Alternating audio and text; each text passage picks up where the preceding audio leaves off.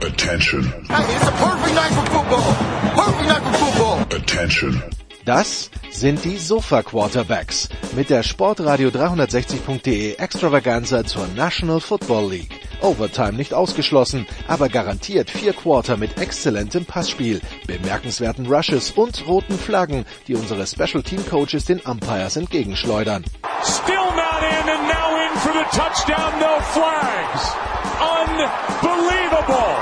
Und hier ist der Mann, der Tim Thibault persönlich die Beichte abnimmt. Nicolas Martin. Let's go. We gotta go to work. Sport 360, die Sofa Quarterbacks NFL, Woche 6, äh, fast, nee, nicht fast, komplett gespielt. Äh, wir sind ja Dienstag. Also Monday Night wurde gespielt, äh, ein äh, fantastischer Sieg der Chargers ähm, an diesem Wochenende. Und äh, ja, viele Spiele gespielt. Wir wollen uns über das, was auf dem Platz und äh, neben dem Platz so geschehen ist. Und äh, das tun wir mit, äh, wie gewohnt, unseren zwei Experten. Zum einen Jan Weckert von Triple Option. Hallo Jan. Moin Moin und Derby-Sieger, Derby-Sieger, hey, hey. Wir wollen uns über echten Sport unterhalten, haben wir gesagt. Und, Ah ja. und dann äh, ist noch dabei Christian Schimmel von derdraft.de und der Sohn. Hallo Christian. Hallo ihr beiden und in diesem Moment hat Joe Lombardi einen Screenpass nach rechts geworfen, gefangen hat den Jan Wegwert. Obwohl die beiden Vorblocker Martin und Schimmel die beiden Cornerbacks aus dem Leben geschossen haben, hat Jan Wegwert aufgrund seiner Geschwindigkeit leider nur drei Yards rausgeholt. So sad. Das ist nicht fair. Ich wollte gerade sagen, was ist denn der Shot jetzt? Das war ein Shot gegen Lombardi, nicht gegen Jan Wegwert. Da hättest du mir zumindest sieben Yards oder so gönnen können. Okay, pass auf, wir geben dir sieben, wir geben dir sieben Yards, was mehr war, als die Chargers Offense bei jedem, äh, bei jedem netten Screen Pass, jetzt bin ich fast geflucht, ähm, erreicht hat. Also sieben Yards für Wegwert und das neue First Down. Oh. Ja, es war ein erster und fünf, weil irgendwer ist ins Abseits gesprungen. ja, Footballstrategie mit Christian Schimmel. Deswegen schätzt mich Nicolas Martin seit Jahren als Experte. Äh, definitiv, ja. Ähm, vor allen Dingen das, das kollektive, das kollektive Luftanhalten, wenn da einer ins Abseits springt oder ein, bei einem Punt irgendwie ein, Ru- ein, einrufft oder ja, V-Schläge gegen Helme. Wobei, das Es ist halt, es ist halt so War alles schlimm. dabei. es ist halt so schlimm, dass, ich meine, vielleicht sind wir auch einfach in der Konstellation schon viel zu lange, aber dass halt, wenn gewisse Strafen auch taufen, ich halt direkt so einer von euch beiden Gesichtern im, im Kopf hab, ne? Das ist, ich kann es nicht vermeiden. Das ist einfach so. Du, das mit dem äh, Faustschlag gegen den Helm hat sich mittlerweile in meinem Freundeskreis schon als Nicolas Martin ähm, Play durchgesetzt, obwohl die dich gar nicht groß kennen. so, das ist der Punkt, wo es mir Angst macht, ganz ehrlich. Nein, alles für den Fame. Alles für den Fame. Soll ich jetzt ein Buch schreiben wie andere, ja? Hm, Ja, natürlich. Warum nicht? Zu meiner Ich bin mir sicher, dass Jan und ich auch ein sehr wohlwollendes Vorwort schreiben würden. zu, krieg ich hin. Zu, zu, zu meiner Meinung über Deutsch und Football, ja, ja, okay, gut. Gut, Dann- ich würde dich auch noch zu anderen Meinungen befragen, aber Ach so, stimmt. Seit wann muss man, seit wann muss man Ahnung haben, um ein Buch zu schreiben? Stimmt. Gut. Aber lasst uns jetzt mal wieder zurückkehren zum, zum Sportlichen. Ja, es, es gab ein fantastisches Thursday Night Game. Also Amazon die letzten zwei Wochen werden sich richtig gefreut haben, die sie dieses Thursday Night Game Paket gekauft haben. Ein souveränes 12 zu 7 von Washington gegen Chicago. Rund um das es verschiedene Baustellen gilt, die wir einrichten wollen und äh, um die wir ähm, ja diverse Probleme drumherum leiden wollen. Christian, zum einen der Owner der Washington Commanders, ähm, ein Engel auf Erden namens, namens Daniel Snyder, ähm, macht wieder Schlagzeilen und äh, wenn man zumindest nach Al Michaels geht und äh, den Kommentator dieses Spiels und dem unterstelle ich, irgendwie gut vernetzt zu sein in der NFL, äh, habe ich das Gefühl, man hat langsam in der NFL die Schnauze voll vom Herrn, Schneid vom Herrn Snyder. ja. Wo fängt man da jetzt tatsächlich an? Beim Rassismus, beim Sexismus, bei der Tatsache, dass er vermutlich seinen Mitowner noch Geld vorgehalten. Letzteres ist in der NFL vermutlich das Schlimmste, was dir passieren kann, wenn du anderen Leuten Geld aus der Tasche nimmst. Die anderen beiden Sachen sind, ja, passieren. Ähm, ich hoffe, man hat die Zynik gemerkt. Ich möchte betonen, dass das nicht meine eigene Haltung ist. Ähm, aber ich sag mal so, ähm, es gibt durchaus Ligen und die NBA ist ja da eher in vielen Bereichen ein Vorreiter, die durchaus gezeigt haben, wie man gewissen Ownern, die zugegebenermaßen noch mal ein paar andere Sachen am Kerbholz hatten, Stichwort Phoenix, mal sehr schnell die Tür zeigt. Und ähm, dass das bei Dan Snyder allein aus moralisch-ethischen Gründen schon seit langem der Fall sein müsste, ja keine Frage. Das hat in der NFL nur niemanden in der Hinsicht so stark interessiert. Was lächerlich ist, um mal jetzt einen vorsichtigen Begriff zu nehmen, eigentlich un un unmöglich.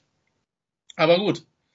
Ähm, das Ding ist halt, Nikola, was das für mich halt an, also normalerweise hörst du sowas nie in einem Kommentar. Äh, du, vor allen Dingen nicht, wenn jemand on air ist. Du hörst es, wenn jemand denkt, er ist nicht on air und sagt so einen Satz. Ich glaube nicht, dass Al Michaels so einen Satz sagen würde, wenn er sich nicht sicher ist, dass er damit keine Probleme bekommt, wenn er das raushaut. Das ist der Punkt bei der Geschichte. Wir wissen das als Kommentator, als Journalist hörst du manchmal viele Sachen und du haust noch natürlich längst nicht alles raus. Aus Gründen. Das heißt, Michaels, jetzt könnte man, wenn Zumindest man jetzt, wenn du eine gewisse Journalistenethik hast, ja. Es gibt, es gibt Kollegen, die Genau. hauen alles raus, aber ja. Genau, aber normalerweise, also du willst ja, dass Leute danach noch mit dir reden. Und wenn Snyder, wenn, wenn Michael Das, diese das Info verstehen hat, die Kollegen nicht, genau. Hm? Das- verstehen eben diese Kollegen nicht, dass wenn du alles raushaust, irgendwann ist die Quelle heiltrocken. du, du kriegst eine gute Info, aber du kriegst sie genau einmal. Ähm, und nie wieder. Und das ist, das ist halt der Punkt bei den Geschichten. Und also ich bin mir sicher, dass, also der haut sowas nur raus, wenn er weiß, dass ihm nichts passieren kann, auf gut Deutsch gesagt. Und das ist das, was für mich noch an Stärke gewinnt. Das wäre mein Take zur Situation. Ja, Jan, man hört jetzt irgendwie, dass er Listen hat erstellen lassen bei seinen Anwälte, um irgendwelchen Dreck zu sammeln über Roger Goodell und ein paar andere. Das äh, kann denen ja eigentlich, also ich glaube, Jerry Jones war auch noch dabei, kann denen ja Mhm. eigentlich nicht gefallen. Nee, ganz sicher nicht. ne? Also dass Anwälte, dass er irgendwie auch Privatdetektive beauftragt haben soll, dass die irgendwelche Leichen im Keller der jeweiligen Kontrahenten finden oder denjenigen, die als Kontrahenten wahrnimmt. Das ist natürlich das, Christian hat es ja gerade schon gesagt, das ist das, wo natürlich die Owner hellhörig werden, wenn da einer sich gegen die anderen stellt, wenn er versucht, irgendwie eben diese schmutzige Wäsche rauszukramen. Ja, Das ist natürlich viel schlimmer, als wenn er vorher schon, ich meine, das mit dem äh, irgendwie Belästigen und Bedrohen von irgendwelchen Zeugen oder Zeuginnen äh, ist ja jetzt nichts ganz Neues äh, bei Dan Snyder und im, äh, sagen wir mal, äh, in der Franchise der Washington Commanders. Er hat jetzt ja damit gedroht, dass er das alles an die Öffentlichkeit bringt und ich meine, von mir aus, also ich glaube ja auch nicht, dass er der Einzige ist, der da irgendwie äh, Dreck am Stecken hat. Er ist nur einfach der Sichtbarste und vielleicht auch derjenige, der sich am wenigsten geschert hat, äh, dass das irgendwie an die Öffentlichkeit kommt, weil es ihm egal ist, weil er reich ist und äh, sich um sowas nicht kümmern muss, denkt er. Ich hätte auch kein Problem damit, dass äh, auch der, der Quelle Dan Snyder ähm, und dass aus der irgendwelche mh, Dinge herauskommen, dann noch die die anderen Owner ebenfalls belasten, weil ich glaube, dass da relativ viele äh, Menschen äh, unter diesen zwei oder 31 ähm, vielleicht nicht unbedingt die angenehmsten Zeitgenossen sind. Das, äh, das kann ich mir schon vorstellen. Das macht es natürlich schwierig für die für die anderen, wenn die jetzt nicht wissen, was könnte was könnte Snyder alles parat haben, weil wie gesagt, ich gehe davon aus, dass da einiges im Argen liegt. Ähm, Frage ist natürlich, ob er das dann wirklich einsetzt. Ähm, vielleicht erst, wenn ihm der Arsch noch ein bisschen mehr auf Grundeis geht. Ich bin gespannt, was da rauskommt. Letztlich denke ich, ist es irgendwie zumindest mittelfristig eine Frage der Zeit, bis die Commanders veräußert werden. Denn wenn man sich eben diese mächtigen Feinde geschaffen hat, ne? denn Snyder hat vorher auch Feinde gehabt, aber die waren halt nicht mächtig. Jetzt hat er mächtige Feinde.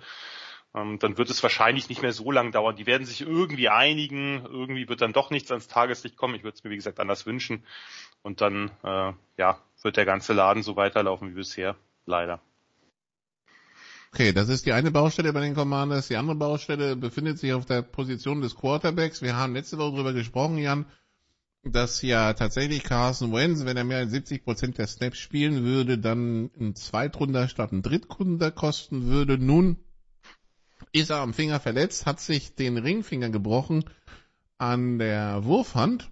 Ähm, Tyler Hein- Heineke ist jetzt der, der Starter für die nächsten Wochen. Und damit Mhm. hat sich ja für die Commanders quasi ein Problem jetzt so ein bisschen, also jetzt kann man es elegant lösen. Wentz ist ein paar Wochen raus, vielleicht benchst du ihn noch Woche 18, aber wenn die Saison in die Binsen geht, ja, dann ähm, läuft das Ja. halt so. Und wir haben wieder halt die Tyler, die Tyler Heineke Commanders. Wir können es kaum erwarten. Und dann schauen wir wahrscheinlich, wann Sam Harwell kommt, weil im Augenblick irgendwie ja sämtliche junge Quarterbacks doch aufs Feld kommen. Ja, ähm, Howell war ja nun derjenige, der als letztes von all denen gedraftet wurde. Ähm, der hat natürlich den, den weitesten Weg jetzt vor sich gehabt, einfach weil er sich an zwei Spielern vorbeimogeln muss, die beide jetzt vielleicht nicht unbedingt überragend sind, aber bei Howell hat offensichtlich hatten auch die Commanders ja ähm, schon bemerkt, dass er vielleicht noch ein bisschen länger braucht. Ob sich das dann so bewahrheitet oder nicht, das wird man sehen. Ja, Wenz draußen. Ähm, kann ja auch sein, dass man ihn, nachdem äh, die OP dann äh, gut verläuft und er so geheilt ist, dass man ihn da vielleicht noch eine Woche länger schont oder so. Ich denke, die werden es hinkriegen, dass sie eben nicht den Zweitrunder hergeben müssen. War natürlich auch vorher jetzt kein berühmtes Spiel erneut. Äh, unter 100 Yards und sie haben gewonnen. Also unter 100 Yards Passing, nicht die ganze Offense, das sollte man vielleicht dazu sagen, aber ähm, Es, fühlte ja. sich aber so an. Es fühlte sich so an, eindeutig. Ja, war kein, war, war ein harziges Spiel. Ich kann hier nur wieder den Kollegen Schimmel äh, zitieren. Äh, ich, mir fällt dieses Wort immer häufiger in letzter Zeit ein, äh, bei NFL-Spielen insbesondere. Äh, Spr weiß nicht, spricht woran das jetzt für Christian oder gegen die NFL? Beides, würde ich sagen. Ja, war ein Spiel, das man, glaube ich, schnell vergessen wird. Ähm, die Commanders gewinnen gegen die Bears aufgrund, eigentlich aufgrund eines, äh, eines äh, Muffed-Punts, wenn man so will. Das war's eigentlich, ne? Also das Ding, was Wallace Jones da fallen lässt. Und ähm, daraus entsteht dann der sehr kurze Touchdown-Drive. Und äh, ja, Chicago hat ja noch eine Antwort gehabt, hat noch eine Chance gehabt äh, am Ende, aber ähm, der der Pass, den Fields da an die Ecke der Endzone bringt zu Mooney, ähm, der ist halt ein bisschen ungenau und dadurch fängt er den ja, Zentimeter, könnte man fast sagen, vor der Endzone, wird ins Ausgeschoben und damit war's das. Äh, Chicago hat sicherlich ein paar mehr Chancen gehabt, das Ding zu entscheiden insgesamt im Verlauf des Spiels, aber die halt nicht genutzt und ähm, so gewinnt von zwei Teams das etwas, von zwei schlechten Teams muss man sagen, das etwas glücklichere. Das Das- den einen dicken Bock halt nicht macht. Ja. Christian, wo stehen die Bears für dich? Wo steht Justin Fields, wenn er steht, wenn er nicht gerade gesackt wird? Böse, böse, böse, Nicola. Ähm, aber das hat leider doch gewisse Meriten, muss man sagen, was du da sagst. Ähm, Aber Christian, wenn er nicht gesackt wird, steht er doch auf dem Fields, oder?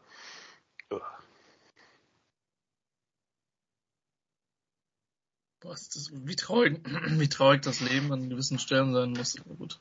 ja. Ähm, das geht uns ja allen so. Ich bin ja selber leider auch kein Kind von Traurigkeit. Ähm, ehrlich, Justin Fields würde ich einfach sagen, pass auf. Du warst Probearbeiten. Ja, wir bewerten das noch nicht. Du hast ein Praktikum gemacht. Ein schmerzhaftes Praktikum, zugegebenermaßen. Ähm,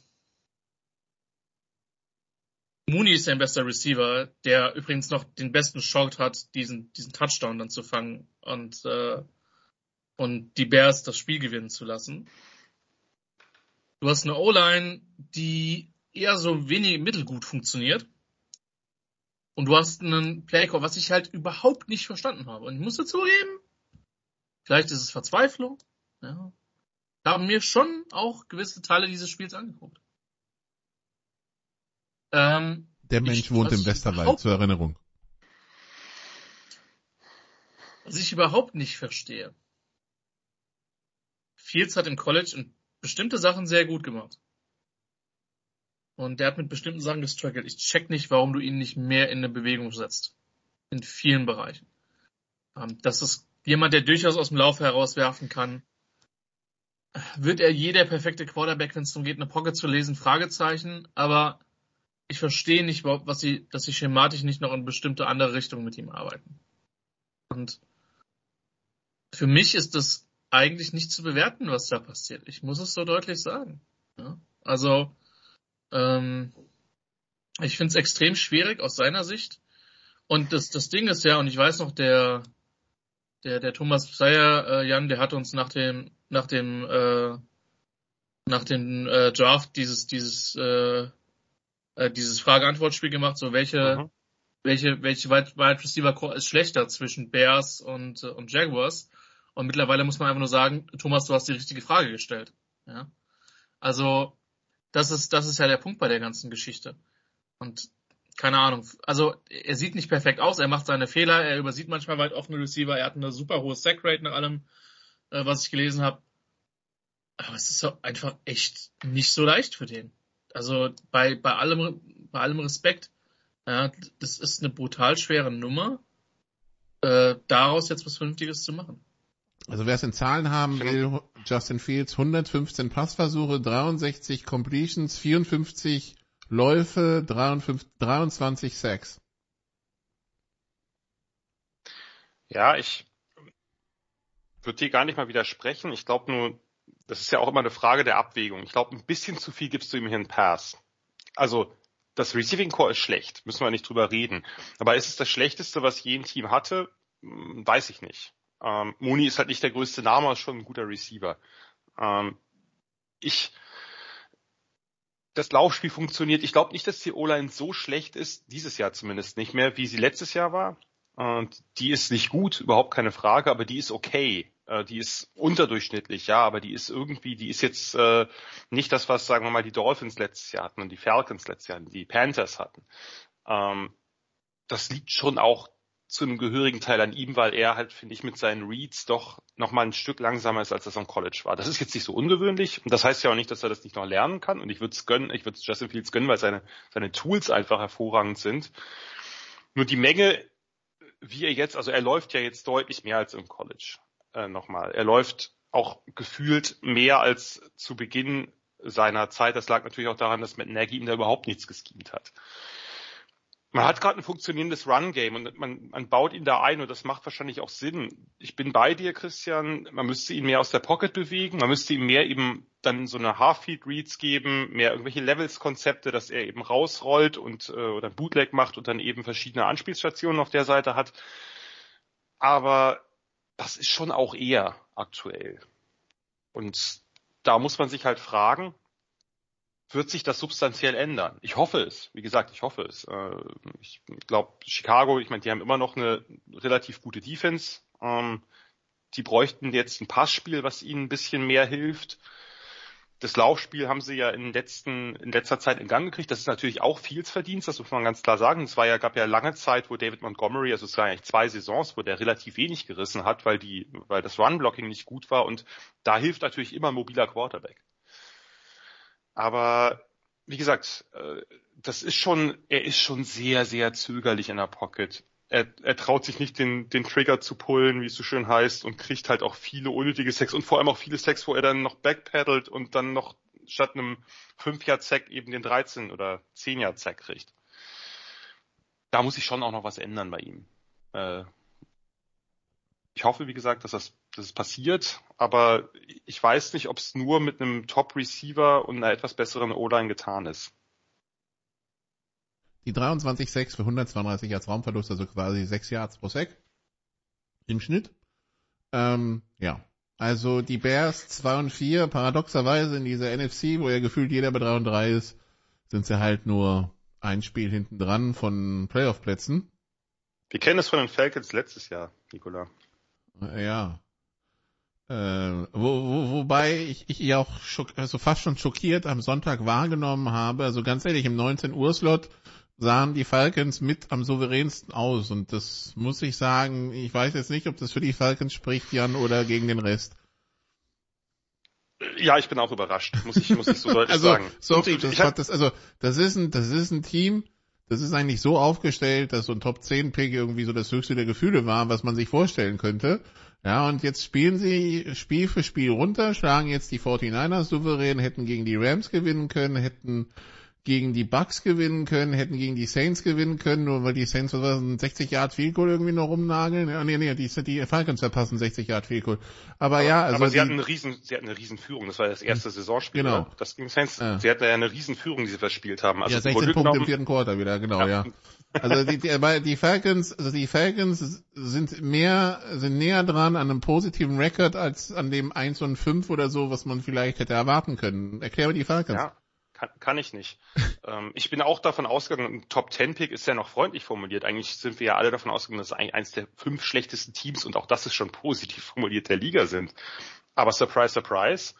Ähm, ich war auch oder bin es weiterhin, muss ich zugeben, bei Arthur Smith ziemlich skeptisch, aber der hat daraus was geformt. Ähm, das, das muss nicht immer hübsch sein in der Offense, aber das funktioniert gerade. Das ist ein kreativeres Laufspiel, da hilft natürlich auch erneut, dass du einfach einen Quarterback hast, der mobil ist, dass du eben nicht mit Ryan dahinter stehen hast, hinter einer Line, die ein bisschen suspekt war letztes Jahr. Die sieht besser aus. Mariota Bisschen? macht das. Die sieht besser aus. Ja, aber die war nicht nur ein bisschen suspekt letztes Jahr, also so bitte, ja? Nee, nee, das ist richtig. Äh, ich möchte immer noch an diese, diesen Kamera-Shot von oben erinnern, wie diese O-Liner da rumstehen und Matt Ryan wie so eine Leiche auf dem Boden liegt. Ähm, ja, also Mariota, äh, du erinnerst dich, oder, Nico? Ja, ja, ich, ja. ähm, Mariota macht halt das. Das und The Wave, die besten O-Line-Shots der letzten fünf Jahre. das ist richtig. Der arme Justin Herbert. Nein, das funktioniert ganz gut gerade auch mit den Backup-Runnern. Die, die machen es gut. Das sind schöne äh, Laufspieldesigns. Das Passspiel hat jetzt gegen die 49ers erstaunlich, es wurde nicht oft verwendet, aber es hat erstaunlich gut geklappt. Äh, muss man, muss man den, den Falcons auf jeden Fall anrechnen. Und das zweite ist, was man sehr deutlich sagen muss, gerade in diesem Spiel, ich bin fest davon ausgegangen, dass die Falcons das verlieren äh, vor dem Spiel, wie gut die Defense durchaus in der Lage ist zu spielen. Das ist nicht immer konstant, aber gerade dieses Spiel hat ja gezeigt, die haben das 49ers Run Game komplett abgeklemmt. Und das passiert nicht vielen Teams. Meistens ist es so, dass dann Jimmy G seine Fehler macht, die hat er auch gemacht, äh, oder dass man eben äh, auf anderem äh, Weg, dass man vielleicht ein paar Punkte mehr macht, was schwierig ist gegen diese Defense. Ne? Wir reden von einer der besseren Defenses der Liga.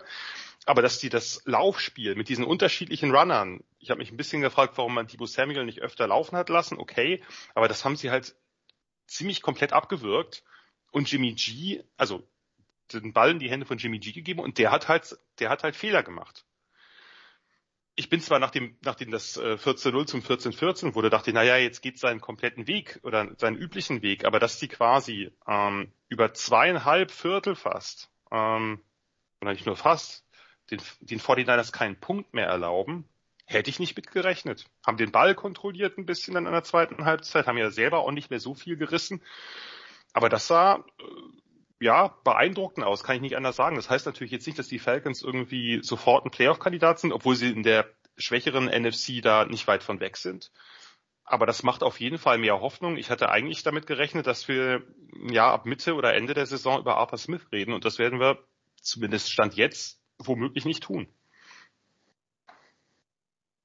Christian, wie, wie siehst du es bei den Falcons? Also ja, grundsätzlich besser. Ähm, ich glaube schon, dass sie natürlich sehr in die Karten gespielt hat, dass, dass San Francisco einfach mal wieder äh, sehr verletzt ist. Ähm, da, das ist schon Wahnsinn, was da, was da, was da abgeht. Das war schon in der Preseason schon wieder, äh, man will dann fast sagen, typisch San Francisco, aber das ist, das hat ihnen geholfen. Ähm, ich teile Jans Skepsis bei Arthur Smith. Ähm, aber ähm, die Offense hat zumindest eine Identität. Also Patterson fehlt gerade, während des Spiels haben sich Terrell und Hayward verletzt bei den, bei den, bei den Falcons. Das ist jetzt nicht so, dass die Topfit gegen, gegen eine Trümmertruppe gespielt haben, ne? Also, Wollte ich auch nicht sagen, aber es sind schon ein paar Leute raus. ja. Auf jeden Fall. Aber in der Offense muss ich sagen, die haben mit Jeff Wilson als, als Starting Back schon produziert. Ne, Das Shanahan-System ist ja Running Back freundlich. Ayuk war da, Kittle war da, Samuel war da, Juszczyk war da, Jawan Jennings war da, Jimmy G, klar, ist jetzt de facto der Backup, aber äh, ne, sei es wie es sei. Dass die in der zweiten Halbzeit oder eigentlich zweieinhalb, äh, zweieinhalb Viertel gar nichts mehr auf die Reihe kriegen, finde ich, muss man den Falcons gerade eben mit auch den Ausfällen, die du angesprochen hast, schon anrechnen. Klar, die 49ers sind wie jedes Jahr verletzungsgebeutelt, aber die Falcons waren jetzt auch nicht in Bestbesetzung am Start. Ja, kann ich mitgehen mit dem Take. Ich Ja, glaube trotzdem, dass die Niners am Ende einen besseren Record haben. Das ist ja eine andere Frage. Aber in diesem Spiel hat es mich gewundert, dass die Falcons es ja auch relativ, ja, gefühlt easy gewonnen haben. Ja, wie gesagt, vor allen Dingen in einem, in einem, äh, in einem Slot, wo sich gefühlt alle abgequält haben, Ja, äh, sah das parallel dazu selten souverän aus. Also deshalb, das war das, was mich irgendwie so geflasht hat, ja. Ich, ich Ähm, hatte es ja, ich hatte es ja in der Halbzeit äh, dann auch getwittert, dass in der Halbzeit des frühen Slots, wer hatte die meisten Punkte erzielt? Ich meine, es war ein Slot, in dem insgesamt der insgesamt nicht sehr punktereich war, aber es waren die Falcons. Wer hätte damit gerechnet? Ja, während sich, während sich massiv andere durch lange Zeit durch 0 zu 0 quälten, ne? Also, Ja. Hallo Green Bay. Gott, Die das war. Ja, die, die kommen wir auch noch zu sprechen. Ja, aber jetzt mal, jetzt mal, Ja. also jetzt, wenn wir jetzt mal, ähm, äh, auf, wir haben Woche 6 durch, also ein Drittel der Saison. Bucks 3-3, Falcons 3-3, Saints 2 und 4, Panthers mit n- Interims Head Coach 1 und 5. Äh, die Bucks überzeugen ja auch nicht wirklich. Wem geben wir die NFC South, Christian? Bauchgefühl Ja, ich Woche finde, 6? Ich finde, jetzt ist ein ganz hervorragender Zeitpunkt, um äh, Jans Würfel wieder zu beleben. Ähm, Nein. nicht bei der South. Äh, ja, es ist irgendwie, es ist, es ist super, super schwierig. Ähm, es ist wirklich, also mein Kopf sagt halt, dass Tampa Bay das am Ende immer noch gewinnt. Aber don't ask me if I'm confident, ja. Also das, das definitiv nicht, ja. Ähm, schwierig. Sehr, sehr, sehr, sehr schwierig. Also, ja, gib mir, gib mir die Buccaneers trotz allem. Also, die haben einfach auch viele super angeschlagene Leute. Das Ding ist halt, und ich meine, Jan hat, wir hatten ja irgendwie ein bisschen auf Twitter den, den Austausch. Ich war, für mich ist es halt wirklich mehr Sturheit, was da in Tampa passiert. Aber da kommen wir vielleicht gleich noch drauf, oder? Nicola? Ja, weiß es. ja. Ja, so als übergangsmäßig, ja. Ähm,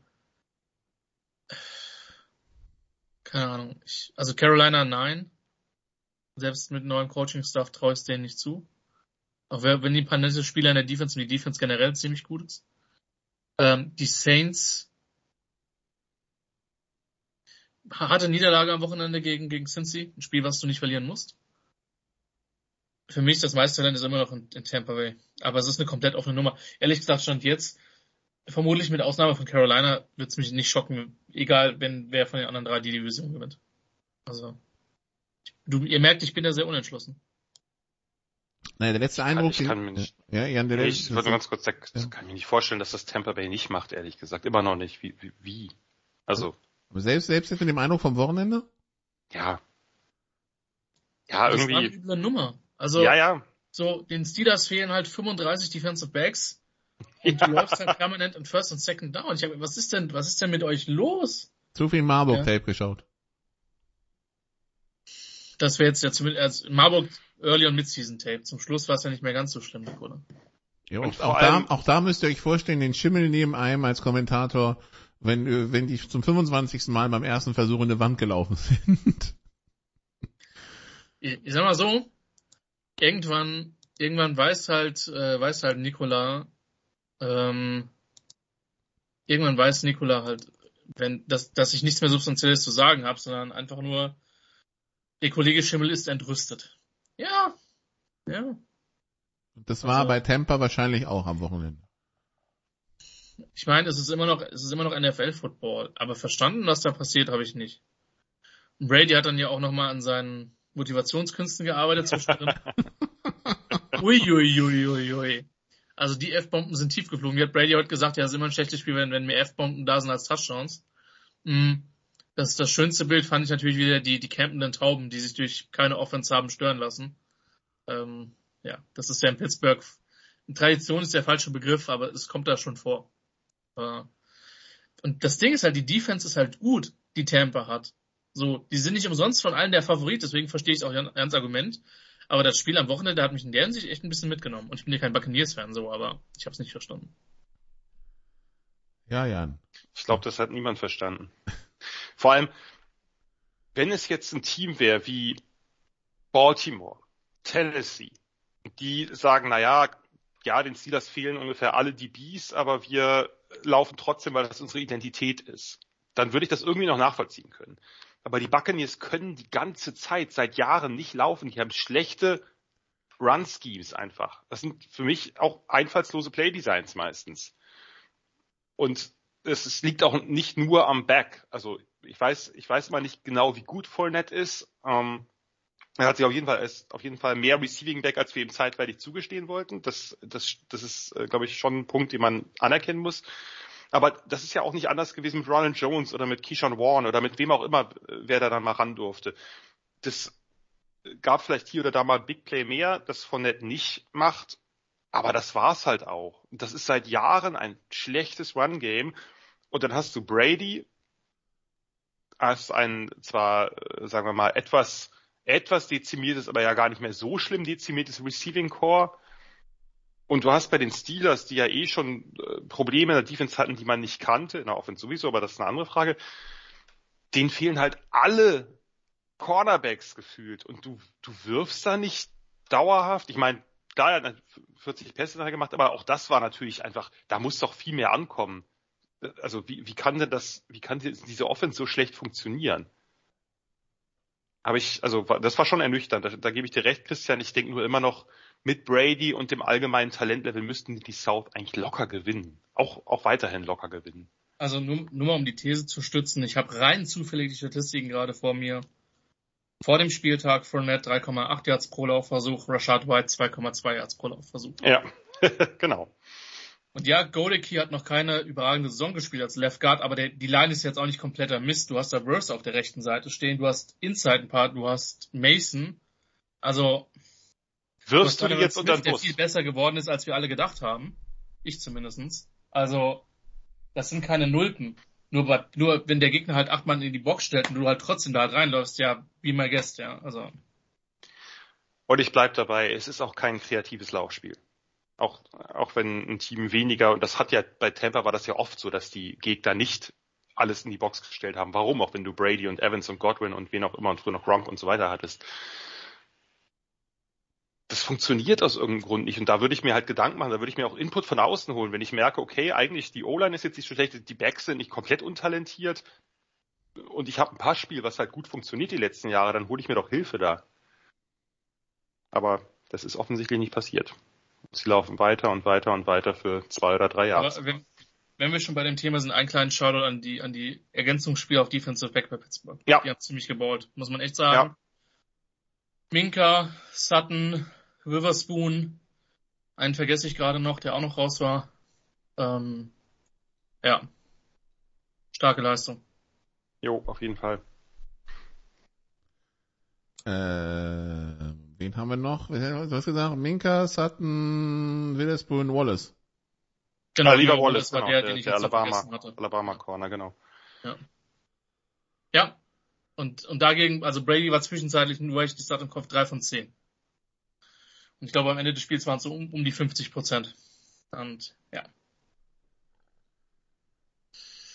Ja. Und trotzdem habe ich halt bis zum Spielende geglaubt, dass sie das Ding, wenn sie Two-Point-Conversion machen, gehen wir vermutlich eine Verlängerung, die kein Mensch braucht. Ne? Aber ja. ja. Ja, das passiert ja öfter in letzter Zeit in der NFL, dass wir irgendwelche Verlängerungen gegen die kein Mensch braucht. Aber das ist ein anderes Thema.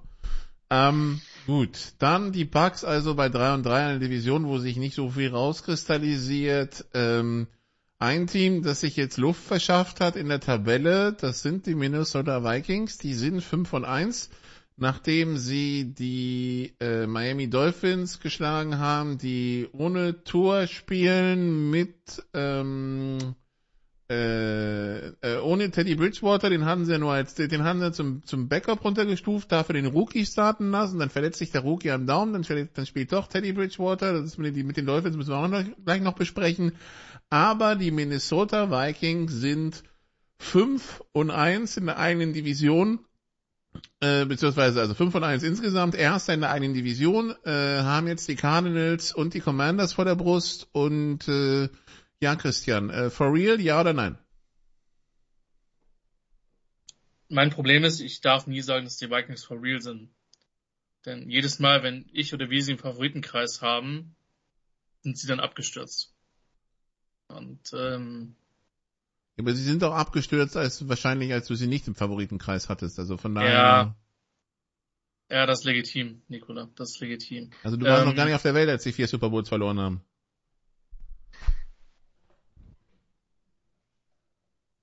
Äh, auch das ist richtig, ja. Äh, das Ding ist halt, ich finde es grundsätzlich gut, dass sie jetzt einen Coach haben, der anscheinend den Quarterback nicht hasst.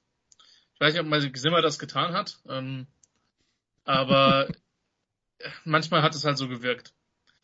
Und dass die ein gutes Skillcore haben, dass die Defense nicht schlecht war. Also die O-Line war immer in Minnesota eine Problemstelle. Aber ich, ich glaube, sie spielen jetzt, also das Ding ist halt, so, die dürfen halt die Bears letzte oder, oh, ich ver, verwische schon wieder die Wochen. Vor zwei Wochen war, war glaube ich, das London-Spiel, dann war das Bears-Spiel zu Hause und jetzt war die Partie.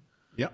Ähm, die dürfen die Bears halt niemals in die Partie reinlassen. Das Saints-Ding war knapp. Also das sind immer noch enge Spiele und du kannst halt auch in diesen, diesen Close Games anders stehen, aber ähm, das gegen Miami war jetzt insgesamt eine deutliche Nummer über alle weite, weite Strecken, was halt auch mit der Verletzungssituation Miami zu tun hat, aber die wirken auf mich jetzt erstmal gut gecoacht. Das ist ein gewisses Talent im Roster. Ähm, und wer hätte das vor der Saison gesagt? Sie sehen im Moment klar das beste Team in, in der NFC North aus. Klar. Sehen sie auch für dich so aus, Jan? Ob klar, weiß ich nicht, weil äh, dazu sind die Siege doch oft ein bisschen zu, naja, herausgewirkt, sage ich mal, auch in diesem Spiel. Am Anfang waren sie ja in der Tat sogar das schlechtere Team, also solange Skylar Thompson auf dem Platz war. Klingt komisch, ist aber so. Der hat nur keine Punkte aufs Board gebracht. Äh, und nachher gewinnen sie das ja dann doch relativ äh, locker, obwohl man natürlich immer am Ende aufpassen muss ein bisschen. Ne, das ist der lange Touchdown-Run von Cook, der der hat es dann letztlich entschieden. Dadurch wurde es dann schwer für die, für die Dolphins eben mit zwei Scores zurückzukommen. Also, so ganz, also ich bin noch nicht so ganz sicher. Ich bin nicht komplett überzeugt. Ja, sie sind momentan das beste Team der North. Ähm, nur haben sie eben irgendwie doch so ihre, ihre Schwierigkeiten, Christian hat es ja auch gerade schon aufgezählt, Spieler einfach runterzuspielen, die sie eigentlich gewinnen müssen. Und von daher, wir kennen, wir kennen die Probleme von, von Green Bay zu Beginn von Saisons. Meistens waren sie nicht so lange, wie sie jetzt sind. Und jetzt sieht's auch in der Tat noch mal ein bisschen prekärer aus da. Aber so ganz würde ich die Packers trotzdem noch nicht abschreiben wollen. Natürlich haben die Vikings gerade sich den Vorsprung auch erspielt und auch verdient erspielt. Ähm, ein paar Spieltage würde ich trotzdem noch abwarten wollen. Was, äh, also wo siehst du denn am ehesten die Gefahr, Jan, dass es äh, so, wo fehlt was für dich? Ja, also Konstanz im Angriff. Ähm, Defense macht eigentlich einen, einen okayen Job, aber wir haben, Christian hat angesprochen, Probleme bei der O-Line. Auch in so einem Spiel musst du im Grunde genommen, äh, am Ende haben sie das auch in der Defense gut runtergespielt und auch eben die Quarterbacks genug unter Druck gesetzt gegen eine immer noch ja nicht wirklich gute Line, äh, gerade im Passblock. Runblock ist äh, ähnlich problematisch bei den Finns.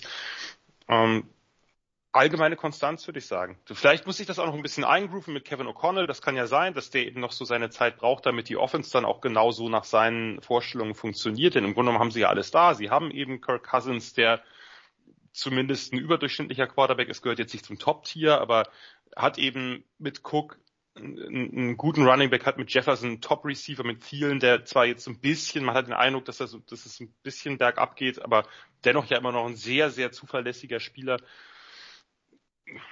ein paar mehr Punkte wollten sie schon auflegen, ab und an. Haben sie ja auch schon, so ist es nicht, aber ähm, ein bisschen was fehlt mir da noch.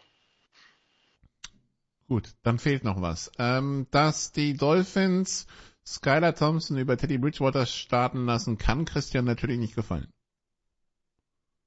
Ja, aber Bridgewater war auch angeschlagen, ne? Also oder? Habe ich das ja. falsch ja, ja, ja, ja. Also ja, aber, ja, ja, aber so gut drin, aber trotzdem, ne, also sie, also im Endeffekt hat er trotzdem drei Quarter gespielt.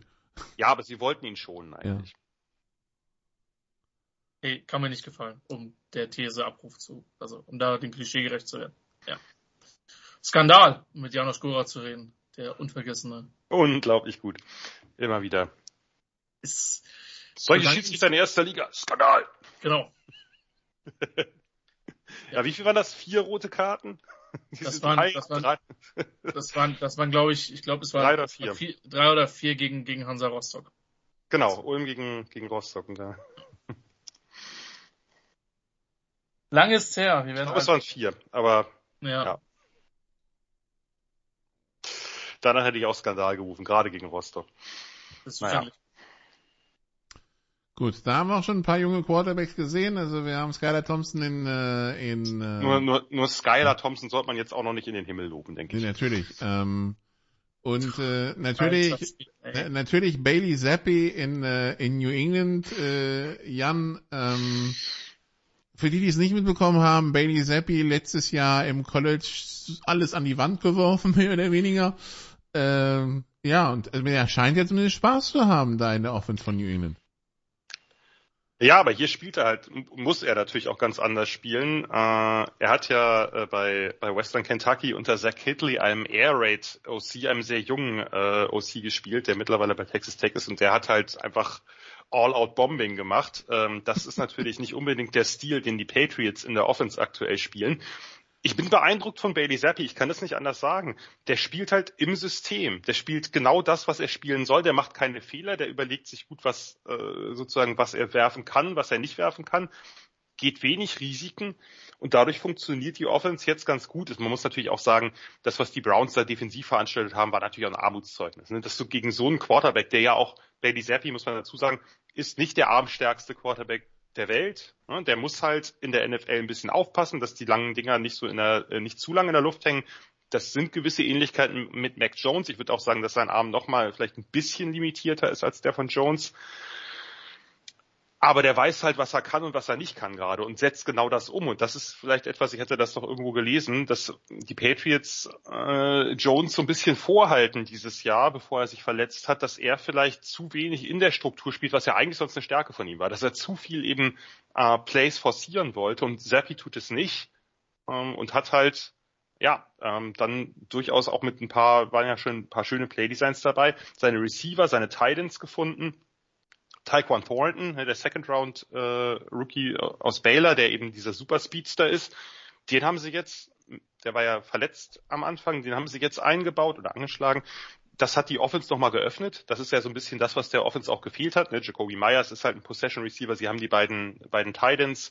Gut, Devante Parker ist schon eher eben diese, diese zumindest ein bisschen vertikale Perimeterwaffe, aber Taekwon Thornton ist nochmal ein ganz anderes Ding. Das ist einfach ein Flat-Out Speedster das ist sicherlich was, was dieser Offense gut tut, die ja ein bisschen behäbig ist. Äh, ansonsten, ähm, das Laufspiel mit Ramondre Stevenson hat erneut gut funktioniert. Äh, das ist ein, das ist alles, sieht alles noch nicht super toll aus. Es ist sicherlich auch noch ein bisschen eine Frage der O-Line, ähm, die da hat New England in den letzten Jahren sicherlich schon stärkere gesehen. Äh, der lässt aber, der macht aber relativ viel, der kriegt relativ viel selbst kreiert, Stevenson. Und von daher, ja, dann hast du halt trotzdem, also Entschuldigung, aber ich möchte jetzt nicht zu sehr auf den Browns rumnageln, also will ich schon, aber aus anderen Gründen. Ähm, aber auch sportlich, ja? Ja, das also diese Defense-Leistung, guck dir diese Defense an. Das ist ja nicht nur, da reden wir ja nicht nur von von einem von einem Miles Garrett. Äh, ne? Also da reden wir von der Top, eigentlich einer Top Secondary. Äh, da gab, äh, sie haben natürlich auch ihre kleineren Verletzungsprobleme. Das ist jetzt auch nicht, nur aber trotzdem, das was was innen abging in der D-Line war grotesk. Äh, dass sie halt Zappi sein, sein Spiel aufziehen lassen und zwischendurch auch mal wieder die Titans halt vollkommen ungedeckt lassen. Äh, auch das ist ja kein, kein ganz neues Problem. Äh, ist vielleicht ein wiedergekommenes oder wiedergekehrtes. Also ganz im Ernst, das war, das war eine peinliche Leistung gegen eine Offense, die sicherlich nicht damit gerechnet hat, hier 38 Punkte aufzulegen. Das muss man so deutlich sagen. Und dass die Patriots Defense immer noch äh, zu den zumindest nicht schlechteren gehört, ähm, ist auch keine, keine ganz große Überraschung. Ähm, haben sich vielleicht bei dem einen oder anderen Spiel die Fans noch ein bisschen mehr erhofft, das ist richtig, aber äh, grundsätzlich, ähm, ja, ist ein schöner Sieg der Patriots gewesen, der, der, denke ich, dem ganzen Team relativ viel Selbstbewusstsein geben dürfte. Das Selbstbewusstsein dann mit Jones oder mit Seppi, Christian? Ich glaube nicht, dass sie Jones so früh absägen werden. Kann ich mir, kann ich mir nicht vorstellen. Also ich gehe davon aus, dass er der, derjenige sein wird, der das starten wird. Ähm, auch wenn, also das, was ich von dem Spiel gesehen habe, hat mir definitiv gut gefallen. Da bin ich durchaus bei beim Kollegen Wegwert. Ja, das ist schon eher eine, eine, eine gute Geschichte. Ähm, aber ähm, ich glaube nicht. Also ich glaube, dass das jetzt wirklich für die Patriots in Anführungszeichen so ein Warnschuss war. Für, für Jones, das hat Jan ja auch angesprochen, wie das begründet worden ist. Ähm, aber ich gehe nicht davon aus, dass sie jetzt einen Quarterback-Wechsel machen. Das glaube ich nicht. Glaube ich auch nicht, aber die Leine ist halt kürzer geworden. Das, ja. glaube ich, kann man schon festhalten. Ja. Gut, dann sprechen wir noch über äh, ja das, das, das Spiel, das gefühlt äh, bei Twitter am meisten besprochen wurde, obwohl es phasenweise auch einfach echt nicht schön anzusehen war. Äh, das Spiel zwischen Packers und Jets, dass die Jets am Ende 27-10 gewinnen und ähm, ja, also die, die Jets Defense, Special Teams, super Offense, naja, okay, und die Packers, puh, schwierig, Jan, ne? Ja, äh, krasses Spiel. Also man hatte ja so ein bisschen spekuliert, ah ja, wir hatten das glaube ich letzte Woche auch im Podcast schon getan, wenn die Packers das jetzt noch verlieren, dann brennt da richtig der Baum. Aber dass sie so verlieren, hätte ich nicht erwartet. Also erstmal Kudos an die Jets Defense, das war eine astreine Leistung. Äh, sensationell und ich gucke dieser dieser Truppe mittlerweile wahnsinnig gern zu, auch wenn es mir schwerfällt, weil mit, zu den Jets hatte ich jetzt nie die allergrößten Sympathien, aber diese, diese Defense macht halt echt Spaß. Ne? Also Quinn Williams ist endlich genau das, was man erwartet hat damals, als er gedraftet wurde. Der ist halt einfach ein absoluter Disruptor in der Mitte. Ähm, und wir haben das, äh, oder ich werde jedes Spiel gern über Source Gardner reden, der sich einführt, als ob er bald der nächste Shutdown-Corner ist und nebenbei natürlich auch genau den Swag mitbringt, den man aus ja. dem College kannte. Dass Swag. er sich den, dass er sich den Cheesehead aufsetzt und da so ein bisschen rummarschiert, den sich dann von Alan Lazar vom Kopf äh, äh, hauen lässt, aber den einfach wieder einsammelt, wieder rausrennt. Scheiß drauf. Ich fand's gut. Sorry, ich fand's wirklich gut. Ja, man kann über Unsportlichkeiten nachdenken, aber hey, äh, das war nichts Böses, da sieht man äh, ganz andere Nummern. Und es ist einfach, sagen wir mal, in der Person Source Gardner ein bisschen angelegt. Damit muss man leben und ich glaube, dass die Jets damit verdammt gerne leben. Und das ist einfach äh, insgesamt macht diese Defense Spaß. Ähm,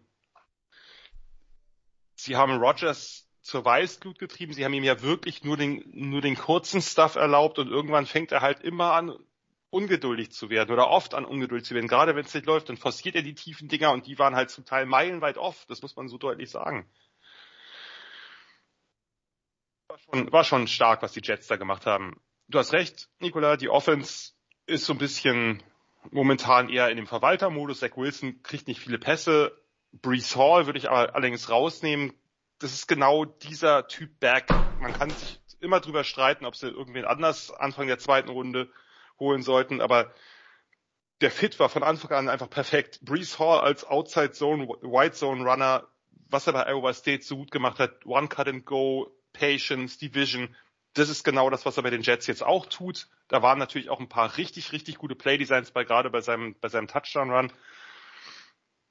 Dann haben sie zeitweilig auch mit Two-Backs gespielt, dass sie eben dann Brees Hall vorne hatten und Carter dahinter oder so. Also das sieht, das sieht nach einer Offense aus, ne? diese, diese 49ers Offense oder aus diesem Tree. Die hat da noch ein paar Sachen weiterentwickelt, die wird Spaß machen. Die Frage ist halt, wie weit äh, geht's mit Zach Wilson und kann Zach Wilson wirklich auch konstant Spiele gewinnen, wenn das mal, wenn das, das Laufspiel mal abgestellt ist oder wenn die Defense vielleicht mal ein paar Touchdowns mehr zulässt. Das wird sich zeigen. Das, das wissen wir noch nicht einfach. Gibt es, glaube ich, noch keine Indizien in jede oder in beide Richtungen, ob das, ob er das kann oder nicht. Es gab ein paar gute Ansätze, aber es ist halt auch echt noch viel Inkonstanz dabei. Trotzdem, dieses Team macht Spaß. Und bei den Packers, ja, äh, wirklich große Fragezeichen und zu Teil aber natürlich auch, das muss man so deutlich sagen, die Fragezeichen, die wir vor der Saison alle gesehen haben. Alle miteinander. Und ja, sie wollten es nicht und jetzt müssen sie so ein bisschen die Suppe auslöffeln. Ähm, dass sie eben Rogers da wirklich relativ wenig Waffen zur Verfügung gestellt haben. Nur trotz allem, das ist ein, kein besonders gutes Receiving Core insgesamt. Aber auch damit muss mehr gehen. Mit Rogers und diesen Skill-Playern muss mehr gehen. Und äh, wir hatten ja auch schon einige Spiele, wo die Defense doch ziemlich enttäuscht hat. Ähm, das kann man in dem Spiel jetzt so nicht sagen. Ne? Da war ja auch der, ähm, da ist ja auch noch der, der, der Special Teams Touchdown dabei gewesen. Aber dennoch bei den Packers sieht's gerade nicht rund aus. Christian, wo muss man bei den Packers ansetzen? Laut Aaron Rodgers muss man die, die Offense ähm, vereinfachen. Das ist zumindest das, was er gesagt hat. Und ähm,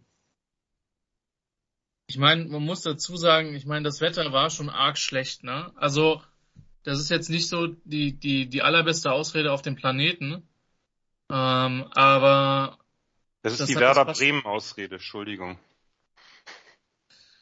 Oh, jetzt gehst du aber ganz, jetzt gehst du aber ganz weit zurück. Den musste ich einmal bringen. ja, jetzt weiß ich erstmal, ja, ja, ja. Ich Ey, wir gehen 15 Jahre nach hinten, mindestens. Ja, Hm, ziemlich genau, fast. ja, gut, dass heute Pokalabend ist. Mhm. Ähm, Ja, aber ich davon mal ab, das Wetter wird in Green Bay jetzt die nächsten Monate nicht zwingend besser werden. Es wird eigentlich nur kälter.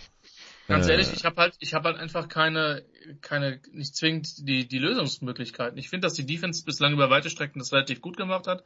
Die zweite Halbzeit gegen die Giants vielleicht ab, abgesehen. Ähm, aber so, was ist die Erwartungshaltung? Die die Offensive Line ist vielleicht nicht mehr Top 3, ähm, aber die ist immer noch auf einem sehr akzeptablen Level, würde ich behaupten. Ja. Ähm, Receiver hat Jan gerade gesagt. So, das ist halt, das ist halt einfach die Konsequenz. Das ist die Konsequenz nichts anderes. Ja. Ähm, wenn du halt über Jahre dann, dann, dann die entsprechenden Fehler halt machst. Ja? Im Roster-Building. Und ich finde schon, dass man ihnen das vorwerfen kann. Ja, habe ich, hab ich gesagt, dass man das nicht soll? Nein, nein. Achso, ich dachte, gerade, das ich wäre eine Gegenrede gewesen. nur, nur stark Ah, ja. Und ähm, keine Ahnung. Also es ist viel zu früh, um die Packers abzuschreiben. Aber es könnte eine maue Saison werden. Ich muss auch noch mal kurz draufkloppen. Ja. Also, ne, wir haben, die haben die vielen frühen Picks. Wir haben Devonta Wyatt und Quay Walker nochmal zweimal verstärken sie die Front und dann holen sie sich halt mit Christian Watson. Wie gesagt, ich will, ich habe den vielleicht nicht so hoch gehabt wie andere, ist auch völlig egal, was meine persönliche Meinung zu ist, aber ein Receiver, bei dem man den Eindruck hat, der kann richtig gut werden, aber der braucht noch. Ich hätte anstelle der Packers mir einfach, also ich hätte es einfach anders angegangen. Ich hätte mir vielleicht einen Receiver mit einem nicht ganz so hohen Ceiling geholt, aber jemanden, der jetzt hilft, weil es geht um jetzt, es geht um die Zeit, die Rogers noch da ist und die kann wirklich jedes Jahr zu Ende sein, nicht unbedingt, weil er die Karriere beendet, sondern weil er äh, irgendwie mal wieder keinen Bock mehr hat oder sonst wie Diva spielt. Du musst doch dieses Fenster, was notwendigerweise gerade nur von Jahr zu Jahr ist, es ist wie in der alten Favre-Zeit, ähm, musst du doch bestmöglich ausnutzen, indem du jetzt äh, sofortige Abhilfe schaffst und nicht so sehr darüber nachdenkst, wie bilde ich mein Roster perspektivisch? Also sagen wir mal so, ein bisschen mehr Saints wäre hier vielleicht sinnvoll gewesen, auch wenn ich den Weg der, obwohl ich den Weg der Saints nicht gut finde, aber ein bisschen mehr in die Richtung wäre vielleicht gar nicht schlecht gewesen, dass man Schwachstellen identifiziert. Wie gesagt, es geht nicht um Quay Walker, es geht nicht um Devontae Wyatt und es geht auch nicht um Christian Watson an sich. Das sind alles gute Talente, aber dass man äh, Schwachstellen identifiziert und die wirklich direkt angeht. Und von daher ist die Frage, die ich an euch beide stellen würde, wären die Packers ein Kandidat? Ich meine, natürlicher Kandidat wären sie, aber könnt ihr euch vorstellen, dass sie irgendwie auf dem Receiver-Markt noch tätig werden, jetzt vor der Trade-Deadline? Die Frage ist, es ist halt die MO von gute Kunst, ne? Genau. Das ist halt das Ding. So, hätte das gewisse Meriten und eine gewisse Logik, wenn sie das tun würden? Ja, absolut. Aber warum haben sie es dann die letzten drei Jahre nicht Ja. getan? Ja, Ja, man muss aber halt auch mal sagen, das ist äh, ja auch Teil der Geschichte, dass ihre Receiver, die sie halt früh geholt haben, noch nicht, wie gesagt, das kann sich ja alles ändern, noch nicht die große Hilfe sind. Amari Rogers war auch im Third-Round-Pick von, von Clemson und der spielt halt eigentlich gefühlt nur Returner. Ja, das ist ja, das ist ja, das sind ja, also sie haben jetzt nicht die ganz, ganz hohen Picks dafür investiert, das hätte man machen sollen, aber auch die, die sie danach investiert haben in den früheren Runden, haben sich noch nicht so ausgezahlt. Also gut, bei Watson ist es viel zu früh, da irgendwie äh, jetzt irgendwas daraus abzuleiten, aber bitte holt euch direkte Hilfe und zwar right now. Und ich bezweifle, dass sie es tun, aber ich würde es auf jeden Fall tun. Naja, Robbie Anderson war billig zu haben, da haben sie nicht zugeschlagen. Ja, ich hätte, ich würde jetzt auch einen anderen Typen in dieser Offense bevorzugen, aber äh, Ja, aber den hättest du von Apple, den, hat- den hättest du von Apple und ein Ei kriegen können, der, also das, das war, ne, also. gut, aber der wirft dir den Apfel und das Ei auch an den Kopf, wenn es nicht läuft. Also In, in, ich in, in Wisconsin gibt's viele Seen. Was meinst du? ja, aber nicht viel zu sehen. Naja, da, da, so, da, da, da kann einer mal drin verschwinden dann, ne? Also, wenn's mal nicht läuft. Mafia-Methoden schon diskutiert, ja. Bitte. Ja, ja, ja. Die, die Malta-Mafia demnächst in ihrem Krimi-TV-Sender Vorschau. Gott. Nee, die Malta-Mafia wird dich in die Luft springen. Das funktioniert anders hier. Ah, okay. Du scheinst sehr, sehr gute Kenntnisse zu haben. Äh, Beruhigend. Freust dich schon auf die nächste Fahrt, ne? Ähm, Ein bisschen Gut. Angst, aber sonst. gut, also bei den Packers läuft nicht so wirklich und waffentechnisch so, ähm, die, die USA haben ein Waffenproblem, die Packers auch, aber das ist, äh, sie sind äh, unterschiedlich gelagert. Oh, jetzt werden ja aber die ganz harten ausgepackt. Äh, ja, wie apropos, apropos, äh, wir, wir, wir wechseln dann mal irgendwie äh, von äh, schwere Kost zu, äh, wir haben uns ein Offensivfeuerwerk erhofft und haben es nur teilweise bekommen zwischen Kansas City und Buffalo. Äh, Christian, was meinst du? Wie, wie viele Nächte träumt äh, Patrick Mahomes noch schlecht von Von Miller? Vielleicht schon die eine oder andere Nacht, aber also so, so banal wie es klingt, ähm, so was hat uns jetzt in diesem Spiel halt überrascht. Also, das werden beides Teams sein, die werden bis zur letzten Minute um, äh, äh, um den Super Bowl contenten, wenn das nicht komplett schief läuft.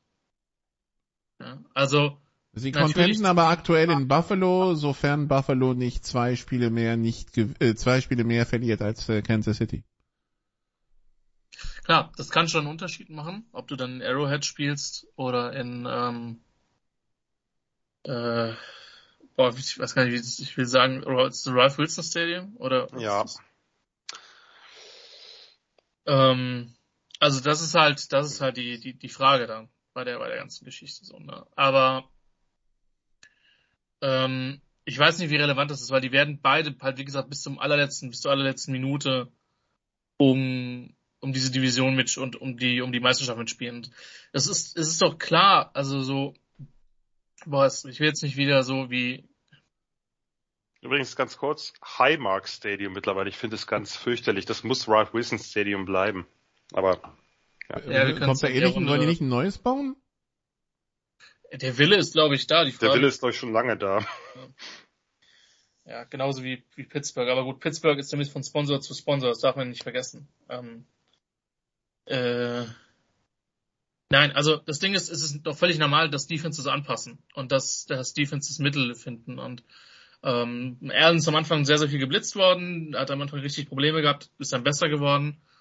Ähm, interessanterweise ist die Blitzquote, wenn ich es richtig auf dem Kopf habe, jetzt bei, bei Mahomes auch schön nach oben gegangen.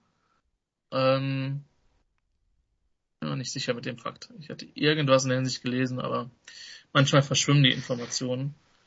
Ähm, die werden beide auf jeden Fall ähm, um, den, um den Titel spielen. Ähm, war eine, wie immer eine interessante Partie. Ähm, ja, aber so die Frage ist, also klar, es ist relevant um den Number One Seed so, ne? Das ist, ist halt offensichtlich. Aber ansonsten war das einfach, glaube ich, ein Ding, wo man sich Sonntagabend gut hinsetzen konnte und sagen könnte, geil, genießen wir jetzt einfach. Weil das ist, das ist guter Football. Und auch wenn es ein bisschen low-scoriger ist, ich brauche halt im Gegensatz zum, äh, zum Statement, äh, was, was ich mir immer gerne angreife, ich brauche ja nicht immer diese 45, 44 Dinge. Also ich kann ja auch so ein Spiel wirklich gut genießen. Aber ein 45, Und- 44 nehmen sie gern mit. Sie, Und entgegen der Klischees, die über mich, über mich vorherrschen, kann ich so ein Spiel viel mehr genießen als ein 10 zu 9. Äh, ich fand das richtig gut. Richtig guter Football von vier guten Units. ne, das, und von daher, es hat mich schon, also du sagst, was hat man, was haben wir, oder haben wir irgendwas anderes erwartet? Ja, ich hätte schon mehr Punkte erwartet, ehrlich gesagt. Aber ähm, wie gesagt, die Defenses haben mich durchaus überzeugt. Du kannst diese Quarterbacks nicht dauerhaft stoppen. Das geht nicht. Ne, da müssen die schon einen ganz, ganz schwachen Tag haben die Defenses haben beide ihr, ihr Ding getan. Ich hatte den Eindruck, Kansas City macht's mehr über eben äh, Spags übliche Zone-Blitzes, halt viel Zone-Spielen hinten, aber immer wieder, immer wieder Blitz einsteuern. Die Bills haben, fand ich, dafür, dass McDermott ja auch eigentlich eher ein Zone-Guy ist, relativ oft Man-Coverage gespielt, was ich mir nur so erklären konnte, dass sie einfach die, äh, die Receiver nicht so ernst genommen haben, wie sie es, äh, wie sie es früher, also in, in, in Tyreek Hill Zeiten getan haben. Das hat das ein oder andere Mal gerade bei dem, bei dem einen Juju-Ding, glaube ich, ähm, dann auch, ist dann auch schiefgelaufen, wobei ich jetzt gerade nicht mehr weiß, was das für eine Coverage war. Aber insgesamt haben sie, fand ich, relativ viel eben in, in Manndeckung gespielt und, ähm, und Mahomes sagt, ja, wirf die Dinger in die engeren Fenster, deine Receiver können sich nicht so separaten, wie du es gewohnt bist. Und es hat halt beides auf seine Weise mal gut geklappt und mal einfach auch nicht. Und äh, war einfach ein, ein Spiel, was wirklich von defensiven wie offensiven Highlights, ne, also dieser dieser Drive von Josh Allen direkt vor der Halbzeit, dieser 96-Yard-Drive, der war natürlich einfach sensationell gut. Ne? Das kannst du halt kaum verteidigen. Wie er da wirklich auch bei dem, bei dem dritten und lang da in der Endzone steht und die Geduld bewahrt und dann den Ball über die Mitte und zwar tief, so dass der Receiver ihn noch nur, nur catchen kann, ähm, den da bedient und dann eben das Ding auf, auf Gabriel Davis, die üblichen äh, Sideline, ähm, vertikalen Sideline-Dinger, die er dann eben, die, bei denen Davis einfach auch wahnsinnig gut ist das war schon fantastisch. Ich fand das ganze Spiel, das ganze Spiel wirklich, wirklich hoch ansehnlich. Das war einfach so eins dieser Spiele, wo du halt nicht irgendwie dann auf den Second Screen starrst, sondern das wirklich, ähm, das wirklich genießt äh, und guckst, wie die beiden, äh, wie die beiden Teams auch aufeinander reagieren. Buffalo ist ja also für seine Verhältnisse nicht relativ viel gelaufen und relativ auch mit dem mit dem Running Back mit Devin Singletary gelaufen, der das auch recht gut gemacht hat, weil einfach die Boxes leicht waren. Äh, ja und Mahomes war der, der, der übliche Improvisator. Also wie gesagt, das war, das war von beiden Seiten aus und wie gesagt auch von beiden Defenses. Die Chiefs Defense, bei den Bills weiß man, dass sie eine gute Defense haben. Die Chiefs Defense möchte ich jetzt hier auch äh, explizit mit einberechnen, obwohl sie eben diese langen Drives abgegeben haben. Das lässt sich manchmal einfach nicht, nicht verhindern, es sei denn, du bist jetzt irgendwie, was weiß ich, die 85er Bears oder die 2000er Ravens oder so. Aber das war, das war wirklich ein, ein, ein tolles Spiel von vier, äh, von vier sehr, sehr guten Units das hat nicht diese Dramatik gehabt, natürlich wie dieses Playoff-Spiel. Das lässt sich auch nicht sofort, nicht sofort irgendwie wiederholen, das ist vollkommen klar. Aber mir hat's richtig, richtig gut gefallen.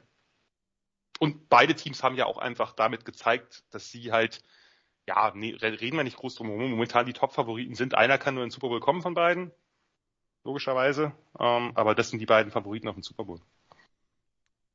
Wenn wir jetzt vielleicht schon aufs Monday Night Game vorgreifen, Jan, siehst du da irgendeine Konkurrenz für die beiden, die wirklich gefährlich ist in der AFC? Weil die, die Ravens stolpern sich ja mehr und mehr durch die Saison irgendwie. Über die AFC South reden wir lieber gar nicht.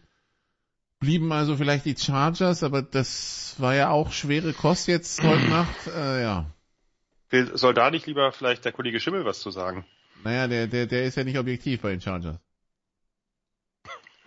Das ist korrekt. Ich, das ist sehr, sehr korrekt. Aber, aber sein Rant, den er heute losgetreten hat bei Twitter, sowas habe ich ja von ihm nicht so oft erlebt in letzter Zeit. Von daher würde ich ihm trotzdem, so ihr nicht Einwände erhebt, kurz das Wort erteilen. Denn wenn man sich schon über einen Sieg so aufregt und ein Sieg, der auch durch die Special Teams zustande gekommen ist, da muss da was dran sein. Na dann, Christian, bitte sehr. Immerhin, immerhin 12 Punkte, nee, 13 Punkte durch den Kicker von den 19. Durch einen wohlgemerkt verletzten Kicker. Ja. Respekt. Also, Respekt. Äh, Dustin Hopkins, das muss man schon sagen, da, da ziehe ich schon meinen Hut vor. Ähm, ja, was heißt Rant, das stimmt. Das habe ich, das, das kommt bei mir tatsächlich eher selten vor. Ähm, aber, also mir ist völlig klar, dass Corey Lindsay dir fehlt und dass du halt, äh, dass du halt in der O-Line so seine Solier macht insgesamt immer noch sehr gut. Ähm, Reimes ist reingekommen und hat die eine Holding-Strafe, vergiss es, aber die anderen Snaps waren gut, hat dann sehr, sehr ordentlichen Job gemacht. Ähm, also, das ist schon, das ist schon okay, was da passiert, aber so, natürlich fehlen dir halt, fehlt dir halt Bosa brutal, auch, auch wenn Mac seine Plays macht. JD Jackson könnte zu einem der teuersten Free Agent Busts werden. Ich hoffe wirklich, dass es die Verletzung ist. Ich hoffe wirklich, dass es die Verletzung ist von JC Jackson, weil sie haben ihn, sie haben ihn gebencht in der Pause ähm, und haben und haben Davis hingestellt und es lief dann besser. Die Defense ist, finde ich, ziemlich am, also das Ding ist halt, nur weil du halt gegen die Browns total viele Yards auf dem Boden kassierst, heißt nicht, dass du es gegen die, die Broncos tust, die offensiv ziemlich blutleer wirken, bis auf wenn, wenn, äh, wenn Jackson und Devin Jameson, ich weiß nicht, wer den größeren Anteil hatte, ähm, einfach mal ja ziemlich orientierungslos äh, im, im tiefen Defensive Backfield rumstolpern. Ähm, die Defense hat sehr, sehr gut gemacht, aber äh, ich, ich will nicht zu sehr so den, den großartigen Thomas Messiah zitieren, aber der hat ja Lombardi auch schon in, in, in Detroit erlebt und ich, ich werde wirklich nicht warm damit, was er macht. Und man hat jetzt auch gemerkt, dass, dass Joshua Kelly vielleicht doch ein bisschen besser ist als Sony Michel. Ähm, das Fehlen hat man auch gemerkt. Dass man Eckler den Ball gibt, alles wunderbar. Aber das waren Gewürge und sei mir nicht, okay, das war ein, im Nachhinein muss man halt sagen, so, es war schon gewonnen, weil das war ein smartes Play ähm, von, von, den, von, den, von den Chargers. Im ersten Moment habe ich halt gedacht, ey, das ist doch Fair Catch Interference. Das zählt doch niemals. So. Aber der wird doch vom eigenen Mann umgerannt, also, oder nicht? Hm? Der wird doch vom eigenen Mann ja, umgerannt, oder Ja, nicht? aber der ist reingeblockt worden. Genau, wenn du, genau. Wenn du ihn reinschubst, wäre es was anderes, aber er ist halt im Block. Und hat ja. sich einfach nur übertölpeln lassen. Also auf gut Deutsch gesagt, dass, so wie ich die Football Zebras da verstanden habe, ist die Regel, wenn du passiv bist und einfach nur nebenher läufst, ohne was zu machen und wirst dann reingeballert, ist eine Strafe. Ja, aber das ist ja nicht passiv. Nee, ja, das deswegen sage ich ja. Genau. Wenn du aber aktiv blockst, so wie, er, so wie das der Vorblocker dann gemacht hat, bist du quasi in der Aktion aktiv und darfst dann auch reingeschoben werden. Ja, warst halt zu schlecht in dem, was genau. du machen wolltest. Genau. Du hast ja versucht, etwas zu verbessern und es hat nicht funktioniert. Und deswegen ist es kein Foul. Im ersten Moment habe ich gedacht, das ist hundertprozentig Fair Catch Interference, Interference, aber die Flagge kam nicht. Ja? Man, man kann sich auch darüber unterhalten, wie smart es ist, einen Block etwa 20 Zentimeter vom einen Panzerkörner ja. setzen zu wollen, aber gut, das geht vielleicht und, zu und tief in die Materie. Und mit der Regel, mit der Regel obendrauf macht das Ganze ja noch dümmer. Ja, aber selbst ja? ohne die Regel, wie, wie groß ja. ist die Wahrscheinlichkeit, dass ich den mehr störe, als dass ich ihm helfe mit diesem Richtig. Block, ja? Richtig. Ähm, wobei man ja sagen muss, in dieser Verlängerung, die Broncos hatten permanent die bessere Feldposition. Ne? Also permanent. Wenn eine Mannschaft das Spiel gewinnt, dann normalerweise Denver. Für mich übrigens auch der, der Denver Panther mit einem herausragenden Job und ich werde jetzt gerade noch, weil ich den Namen wirklich nicht auswendig weiß, nochmal gucken. Ich, ich, ich habe heute echt lange überlegt, ob ich einen Joke bringe, aber ich habe es nicht getan. Wait Man, wen meintest du doch gleich? Ja. Aber. Ja. Ich weiß nicht, ich finde, es ist Hardsack und das Ding ist halt, Denver ist halt so eine unfassbar blutleere Offense und ich fand, Wilson hat in der ersten Halbzeit eine Struktur gespielt, das hat zum Teil besser ausgestellt. Mein Eindruck war, nach der Pause, aber nochmal, das ist nur der Eindruck von dem 40-Minuten-Tape halt, dass die Chargers halt noch viel mehr underneath weggenommen haben in der zweiten Halbzeit und dann war halt Ruhe. Dann war halt wirklich Ruhe. Ja. Denn das Laufspiel ist zum Teil auch brutal vorhersehbar. Und die Chargers stinken halt nicht mehr ganz so stark gegen den Lauf wie letztes Jahr. Und ich meine, wie gesagt, ich weiß nicht, wie sehr Russell Wilsons Verletzung da noch mit reinspielt. Aber also bitte korrigiert ihr zwei mich, das ist doch offensiv ziemlich desaströs, was da passiert. Bei den Broncos oder bei den Chargers? Ist es. Ist es. Bei den Broncos nochmal mehr. Ja, die Chargers sind ein Contender, wenn, wenn alle fit sind und du, du dich irgendwie in die Playoffs rettest was immer noch gut passieren kann, weil der AFC legen sich gerade die Teams reinweise auf die Fresse. Ja. Und 4 zu 2 ist jetzt nicht der schlechteste Start letztlich. Nein. Auch wenn das nicht alles so schön aussah, wie man dachte. Ich gerade sagen, es ist kein gefühltes 4 und 2. Aber es ist ja egal. So, you are what the record is, you are, um ein paar zu ziehen. Vermutlich, vielleicht wird es sogar reichen, also wenn die Chargers gesund in den Playoffs kommen, sind sie scary für jeden Punkt. Im Moment ja. sind sie ja noch ein gutes Stück weit weg. Und ähm, ja. Und Denver, keine Ahnung. Ach, puh, schwierig. Also die Defense fand ich hat gestern extrem gut ausgesehen in weiten Teilen ähm, und hat wirklich die Momente gehabt. Aber offensiv hast du nicht nur bei, bei Jerry Judy den Frust schon ganz gewaltig gemerkt. Ich finde übrigens immer noch grandios, wie man Justin Herbert 37 Pässe anbringen lassen kann für 238 Yards. Ne, der ein oder andere hat ja auch gern über die Oregon Offense äh, gelästert, dass die ihn viel zu wenig vertikal eingesetzt haben. Die waren nicht bei weitem so dinken Dank. Auch sehr gut. Austin Eckler, 16 Targets, 10 hat er davon gefangen für 47 Yards. Das ist einfach, sagen wir mal schon, man kann ihn auch laufen lassen. Aber äh, ja, ähm, es, es sah schon, es sah schon sehr, es war schon Line of Scrimmage Passing. Nennen wir es mal, wie es ist.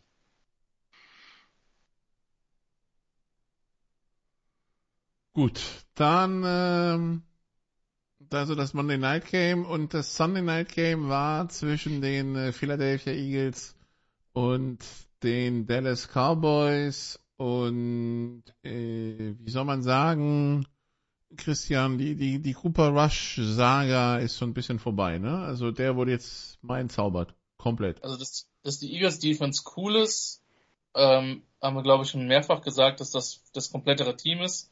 Deswegen hat mich jetzt auch das, äh, das Ergebnis nicht überrascht. Ich habe aber zu wenig von dem Spiel gesehen, um da wirklich intensiv was zu sagen zu können, muss ich echt sagen. Sorry.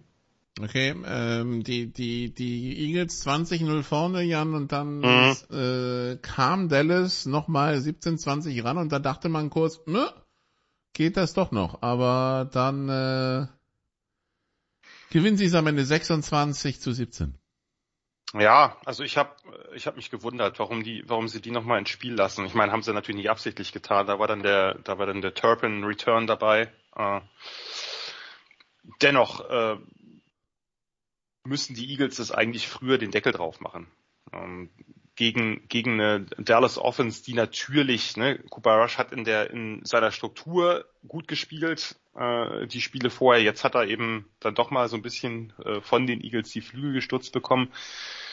Sie haben ja trotzdem den Ball. Sie haben ja, die, die Cowboys konnten den Ball über den Boden gut bewegen. Sie haben ihn zeitweilig der, zeitweilig war ja der ein oder andere Pass auch nicht so verkehrt. Ne? Die, gerade die Dinger auf die Titans, äh, haben, die Titans haben eine Zeit lang gut funktioniert. Aber, äh, und auf der anderen Seite ist natürlich auch so, äh, die Eagles Offense hat natürlich auch nicht den Tag gehabt, den sie vielleicht äh, erwartet hat, weil eben die, die Cowboys Defense nach wie vor einfach wahnsinnig gut ist. Und die haben halt, die haben halt Hurts zugesetzt, die haben ihn nicht groß, nicht groß zum Laufen gelassen, die haben ihn im, im Passing auch zumindest doch ziemlich gut eingehegt. Also das ist ja jetzt nicht so, dass die, dass die Eagles wahnsinnig viel Yards gemacht hätten. Ne? Die haben dann die Fehler ausgenutzt. Ähm, und letztlich haben sie halt, wenn man so will, drei Field Goals mehr gekickt. Ähm, aber ja, war jetzt, war jetzt ein Arbeitssieg, würde ich sagen. Der ist natürlich extrem wichtig gewesen. Ähm, aber das war halt das war halt jetzt nicht irgendwie ein Spiel, was wahnsinnig lang im Gedächtnis bleiben wird.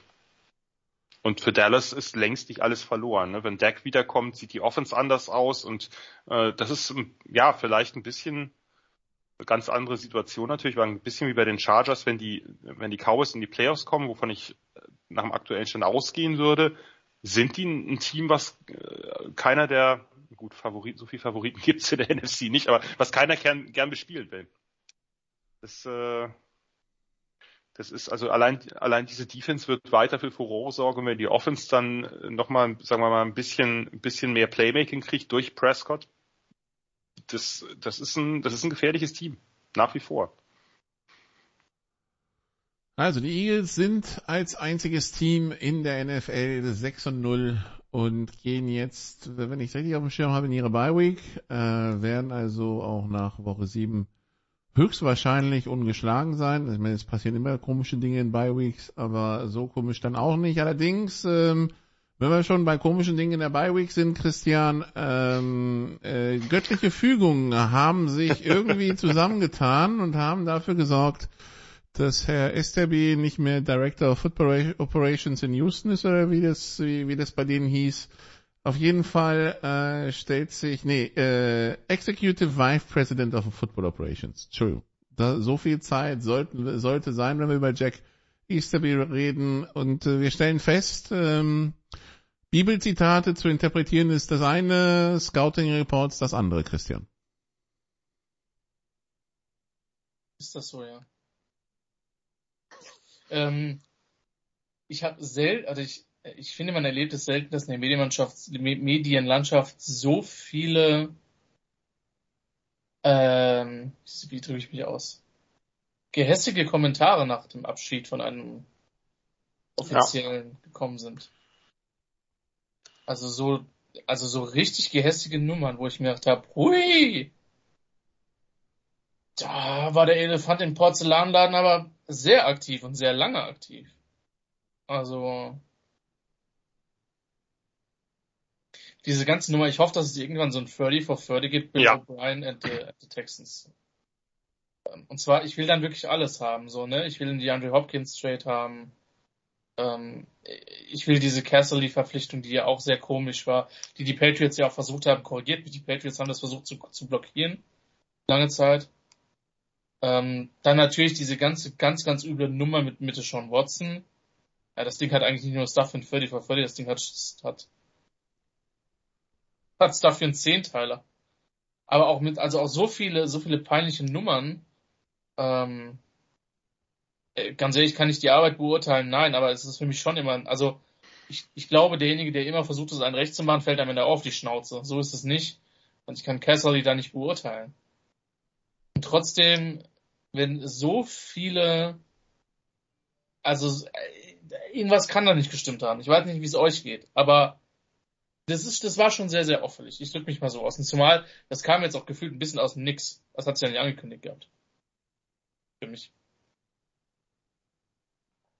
Jan, eine Meinung dazu? Ja, also natürlich überfällig, dass da jemand, also auch noch jemand mit irgendwie so einer, wie soll ich sagen, mit so einem ideologischen Spin versucht, irgendwie Einfluss auf eine, auf so eine Franchise zu haben, ist sowieso schon aberwitzig in heutiger Zeit.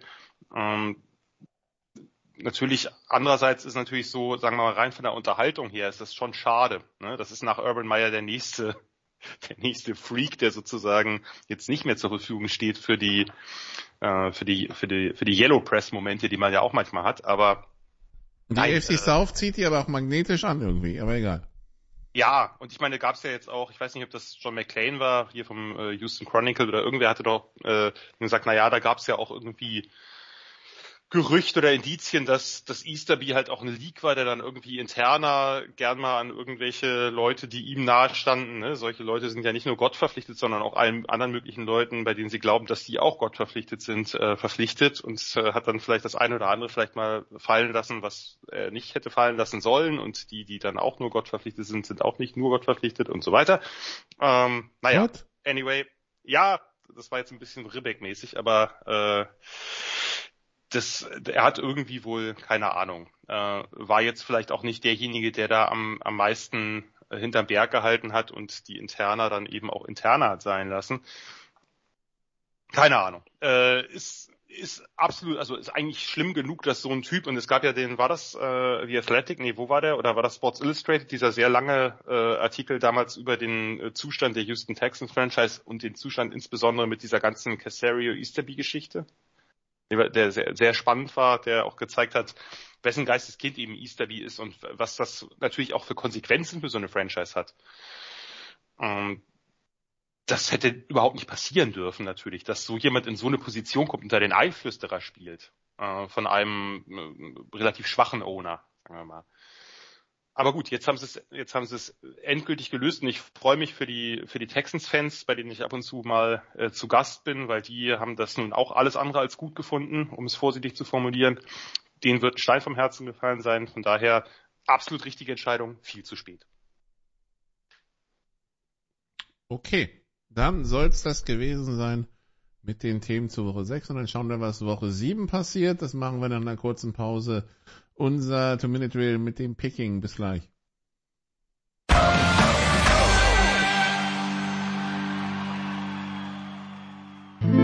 Bringing it home, der 4-Minute-Drill. Teil 2 bei den Sofa Quarterbacks NFL und äh, wir schauen weiter in die Glaskugel. Picking against the Spread, Woche 7 und äh, ja, Primetime Games stehen natürlich auch wieder an. Also die Fans von Buffalo, äh, der Rams, der Minnesota Vikings und der Philadelphia Eagles können sich jetzt wieder hinlegen, weil die haben spielfrei. Alle anderen sind unterwegs und es geht erstmal los am Donnerstag, Christian, in der Hoffnung natürlich, dass es ein Tick besser wird als das, was uns die letzten zwei Sonntag, äh, Donnerstage geboten wurde zwischen den Arizona Cardinals und den Saints. Die Cardinals, die bisher zu Hause sieglos sind, haben die Saints zu Gast und sind Favorit mit anderthalb. Ich habe keine Ahnung, was dieses Spiel ist. Also wirklich nicht. Ich bin ähm, froh, dass du es bekommen hast, ganz ehrlich. Es ist für beide natürlich, es ist ein dummes, jedes Spiel ist ein Must-Win, aber es ist, es ist extrem schwierig. Bei den, bei den Cardinals verliere ich auch so langsam ein bisschen die Hoffnung. Ich glaube aber, dass sie das mit vier oder fünf Punkten gewinnen, weil die Defense schon ziemlich am Ballen ist von denen insgesamt. Also die ist nicht das Problem und die haben mit, mit Philadelphia zumindest mitspielen können und müssen da ja eigentlich auch mindestens in die, was war es, der Kick zum Sieg oder war es der Kick in die Verlängerung? Ich glaube zum Sieg sogar, ne? Gegen die Eagles vor zwei Wochen, egal. Also sie haben bewiesen, dass sie mit so einer Mannschaft mitspielen können. Von daher, ähm, New Orleans ist spektakulärer, aber ich glaube, dass die Cardinals das gewinnen. Gut, dann Sonntag 19 Uhr, die Bengals gegen die Falcons, die Bengals mit 6, Chris, äh, Jan. Hm, ja, würde ich mitgehen. Also äh, Bengals sind alles andere als eine sichere Nummer gerade, aber irgendwann muss diese Atlanta-Nummer, äh, dieser Höhenflug ja auch äh, mal ein Ende finden, weil das gibt das Talent des Rosters eigentlich nicht her. Äh, und die, die Bengals leben von ihren Shotplays, die leben von Jamar Chase. Äh, ich gehe mit den Bengals und mehr als sechs. Und dann haben wir einen Super Bowl Falcons gegen Indianapolis und alle fragen sich, wieso. Apropos. Oh, das Matt Ryan Game. Das, das Matt Ryan, der ja. Matt Ryan Bull, ja. Apropos Matt Ryan Bull. Äh, die fantastischen 3 und 2 Tennessee Titans haben die noch fantastischeren 3, 2 und 1 in den Indianapolis Colts zu Gast, Christian. Äh, in Nashville äh, sind die Titans äh, Favorit mit zweieinhalb. Ich dachte, wir tippen nicht FCS. Aber. äh, ja, auch die, die Colts sind auch so eine Mannschaft, mit denen ich mich extrem schwer tue, die halt so mit auf meiner großen Enttäuschung ist. Das ist so ein Ding, wo ich glaube, dass das Rabel einfach wieder, wieder, wieder das macht, was er macht. Und die Titans es mit 10 gewinnen. Ich sehe die Colts da nicht als Sieger. Dann, Jan, die Commanders, die Tyler Heineke Commanders haben die Green Bay Packers zu Gast, die Packers mit 5,5. Also wenn nicht jetzt, wann dann? Irgendwann müssen die Packers aufwachen. In diesem Spiel werden sie es dann endlich tun. Gewinnen mit mehr als 5,5 mit einem Touchdown. Und wenn das in die Binsen geht, dann... Äh... Ah. Dann... ja, wenn Taylor Heineke so ein Spiel auspackt wie damals in Wildcard gegen Tom Brady, dann ja. Äh, wird schwierig. Okay, dann haben Christian die Jaguars, die, die, die 2 und 4 Jaguars, die 5 und 1 Giants zu Gast. Die Jaguars zu Hause Favorit mit 3. Das sagt äh, alles über die 5 und 1 Giants aus, Entschuldigung. Die Giants haben eine schlechte Schedule gespielt, wobei der Sieg jetzt am Wochenende, der war schon valide, äh, weil sich da ziemlich zurückgekämpft haben. So ein bisschen der, der Jaguars-Hype ist auch wieder sehr schnell abgekühlt, äh, abgekühlt ne? Also, ähm, ich mag Doug Peterson, aber die Giants sind wie das, wirken wie das beste, besser gecoachte Team. Also die Giants gewinnen mit mindestens einem und damit covern sie auch den Spread, wenn sie Außenseiter sind. Dann der Wilson Bowl, Jan. Äh, die Broncos gegen die Jets. Äh, die Broncos mit zwei zu Hause. Ja, auch da ist die Frage, ob der Knoten mal platzt in der Offense. Bei wem? Ich müsste das, na schon bei den Broncos. Die Jets haben ja schon zumindest dieses eine fantastische Comeback dahin gelegt. Na gut, die Broncos haben auch schon in der Offense ein bisschen mehr gerissen als äh, letztes Spiel. Hm, schwieriges Ding, finde ich. Also äh, man sollte jetzt vorsichtig sein, die Jets überzubewerten. Äh, ja, ich würde ich würd's ihnen was gönnen, aber ich gehe trotzdem mit den Broncos. Irgendwann muss sich ja Russell Wilson zumindest wieder dem, dem Durchschnitt annähern, den er so lange, den er eigentlich nie hatte. Aber ein bisschen weiter nach oben muss es gehen, denn das ist gerade wirklich, wirklich schwer, schwer anzuschauen. Also Denver gewinnt. Dann die Chargers haben Seattle zu Gast, Christian. Die Chargers mit 6,5. Warum krieg ich das Spiel? Ich bin doch biased. Äh, die Chargers mit 6,5. Nee, es wird definitiv knapper. Die Chargers werden nicht, nicht rushen können, weil, weil die beiden Tackles und die Line von Seattle insgesamt sehr ordentlich spielt. Ich bin über den Spread echt mittelmäßig überrascht. Also ja, Seattles Defense stinkt sehr. Ähm, das heißt, ich gehe davon aus, dass, dass die Chargers punkten können werden. Nee, es wird irgendwas so. Chargers gewinnen 27, äh, leider ein bisschen knapp 30, 27, aber die, die Seahawks covern. Dann die Niners haben Kansas City zu Gast. Jan, Kansas City Auswärtsfavorit mit drei. Ja, das ist mehr als drei. Also sorry. Ähm, mag ja sein, dass ich die Chiefs immer noch zu hoch sehe. Also wir nehmen sie alle hoch, aber die Frage ist, wie hoch äh, müssen das mit, mit mehr als drei gewinnen. Dann die Dolphins gegen die Steelers als Sunday Night Game. Ich habe Erinnerungen an ein Monday Night Game, wo es so geschüttet hat, dass ein oh ja, Punt als Steckstoß stecken blieb. Ähm, die Dolphins mit sieben. Kann keiner beantworten jetzt, weil also ähm, Also Tua soll der Starter sein. Tour soll der Start Starter sein, Pickett soll wieder ins Training einsteigen, wenn er jetzt äh, geklärt wird. Ähm, heute oder morgen vom Concussion-Protokoll. Äh, bei den Steelers ist die Frage, wenn die Defensive Backs wieder zurückkommen. Das Ding ist halt, dass der Miami offensiv eine ganz andere Sache halt anbietet, als es. Ich glaube, dass es weniger als sieben werden, aber dass Miami trotzdem gewinnt mit fünf oder mit, mit, mit vier. Und dann Monday Night, die Patriots haben die Bears zu Gast. Ähm, und die Patriots mit siebeneinhalb, äh, Jan. Siebeneinhalb ist viel, finde ich. Also ich gehe da, also ich hätte jetzt auch auf die Patriots gesetzt, aber ich würde jetzt eher von einem Touchdown oder, oder weniger ausgehen. Ähm, Belichick wird seine Freude haben mit kreativen äh, Blitzpaketen gegen, äh, gegen Fields, aber so berühmt ist die Offense der Patriots jetzt auch nicht die Bears Defense, wie gesagt, gar nicht so schlecht. Das wird jetzt wahrscheinlich nicht der absolute, das, der absolute Shootout werden. Ähm, nur England wird es, sollte das gewinnen. Das war so. Gut, dann war's das für die Sofa Quarterbacks NFL zu Woche 6. Wir lassen uns überraschen, was die Teams Woche 7 in petto haben. Woche 7 ist im College Football schon gespielt. Da hören Sie morgen mehr zu bei den Sofa Quarterbacks College Football, mehr Sport auch in der Big Show am Donnerstag. Äh, danke Christian, danke Jan, danke liebe Zuhörer. Bis zum nächsten Mal. Ciao. You did what you had to do and you won the game. Das waren die Sofa Quarterbacks mit der Extravaganza zur National Football League auf Sportradio 360.de. Wenn Sie Fragen, Anmerkungen, Gegenbeispiele haben, schreiben Sie uns entweder auf unserer Facebook-Seite über unseren Twitter-Account at Sportradio 360 oder direkt an steilpass at Sportradio 360.de. Great job, guys! Und versäumen Sie nicht unsere nächste Big Show, jeden Donnerstag neu auf www.sportradio360.de. One day at a time. Keep getting better as a football team, and we'll see what happens.